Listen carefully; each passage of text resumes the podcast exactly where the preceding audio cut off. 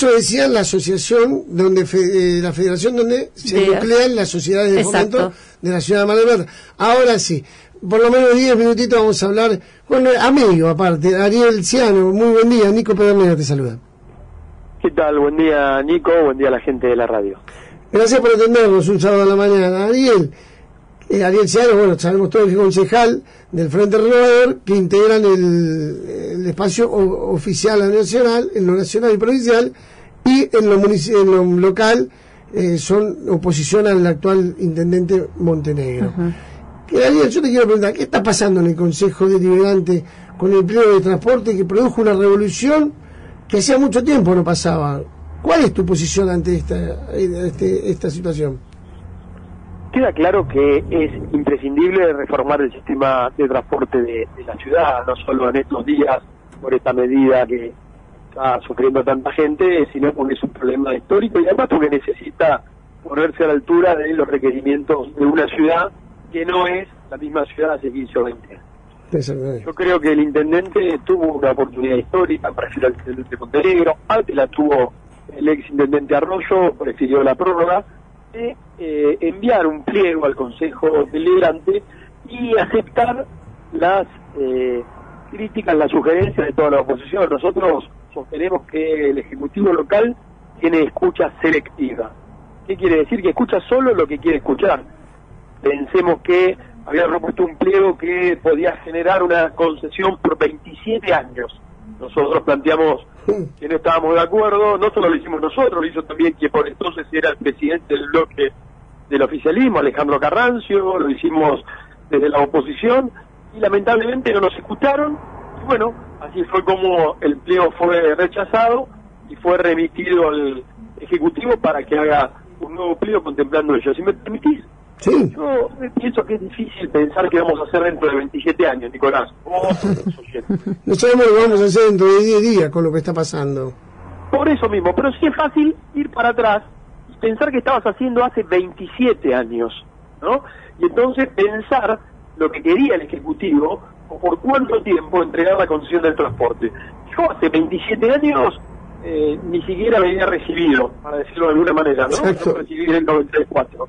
Pero hablemos de gente mucho más eh, conocida. Messi ni siquiera jugaba en Newell's. Y la selección argentina no había empezado a disputar el Mundial de Estados Unidos en el 94.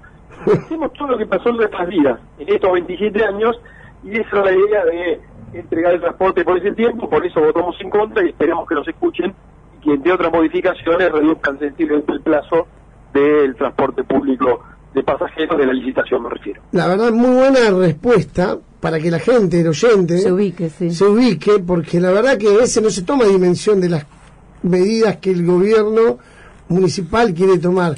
Y sí, 27 años es una barbaridad. Yo ni siquiera estaba casado, estaba recordando mientras vos hacías toda la introducción del Mundial de 94 y que no te había recibido, bueno, yo tampoco. Somos bastante grandes pero jóvenes. Yo tengo 46, tenía 19 años. 27 años atrás. el intendente era 20 años más 5 más 2. Es decir, con la prórroga sí era 27 años. Insisto, es difícil pensar que vamos a estar haciendo Nicolás cuando tengamos cerca de 80 años, ¿no? Nosotros, pero. Eh, es fácil pensar para atrás qué pasó hace 27 años. Y pongo el ejemplo del Mundial, porque fue un hecho notorio que todos recordamos, lo que pasó con Maradona. Eh, Obama ni siquiera daba clases, o estaba dando clases en la universidad. Eh, Macri ni siquiera era presidente de Boca no gobernaba Rusac en Mar del Plata. Me parece que hay que está todo lo que pasó después. Con lo cual, de ninguna manera vamos a comer un pliego que pretenda entregar el transporte por esa cantidad de tiempo. Qué claro que fuiste con la respuesta para todos los oyentes. Ariel, eh, ¿cambió algo en la gestión de Mar del Plata? Porque el otro día hablamos con un concejal que, bueno, cercano al bloque tuyo, que es el del Frente Renovador, con Vito Malfitano, y nos dijo, Montenegro es igual que Arroyo, pero sin piloto y encima no conoce la ciudad. ¿Coincidís con Vito? Yo creo que lo que hay que poner en contexto es que es el gobierno de, Cambiemos el segundo gobierno. Cuando inició el gobierno de, Montenegro tenía otras expectativas, de hecho lo planteaba de esa manera. Yo creo que hay una mejor relación institucional entre el Consejo Deliberante y Ejecutivo. Pensemos lo que sucedió con el Intendente Arroyo, presentaciones judiciales para ordenanzas, eh, recordemos la unificación docente. Yo creo que también hay funcionarios que tienen una mejor relación eh, con la oposición. Me parece que lo que tiene problemas serios de gestión, en algunos casos eh, se puede imputar a la pandemia, en otros casos creo que hay funcionarios que no, no, no estuvieron a la altura de las circunstancias, de hecho hubo cambios en el gabinete. El secretario de Seguridad, eh, que era Oroquieta, fue reemplazado por García, y eso queda claro que fue reemplazado más allá, que no era de Mar del Plata y que se planteó que iba a volver a su ciudad. Y no tenemos funcionarios como el jefe de gabinete, y tampoco es de Mar del Plata. Eh, pero en seguridad no tener un nombre de Mar del Plata es muy complicado. Entonces tiene razón Vito Malfitano. Montenegro no conoce la ciudad. Yo lo que creo es que a mí no, no, no me preocupa tanto eh, que sean o no de la ciudad, sino que sean buenos. Eh, vamos a un ejemplo del deporte, si me permitís.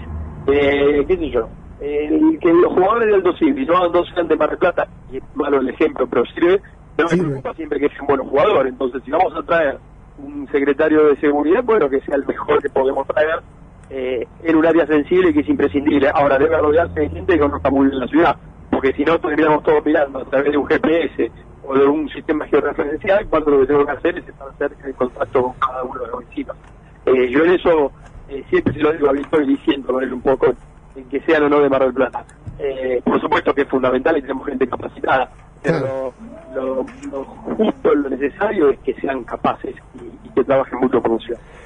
Ariel, y por último, para agradecerte que nos atiendes un sábado a la mañana, como siempre sabemos, los que te conocemos, que vos sos un hombre muy activo y siempre estás eh, a disposición de cuando se te solicita, porque la gente necesita escuchar a los funcionarios.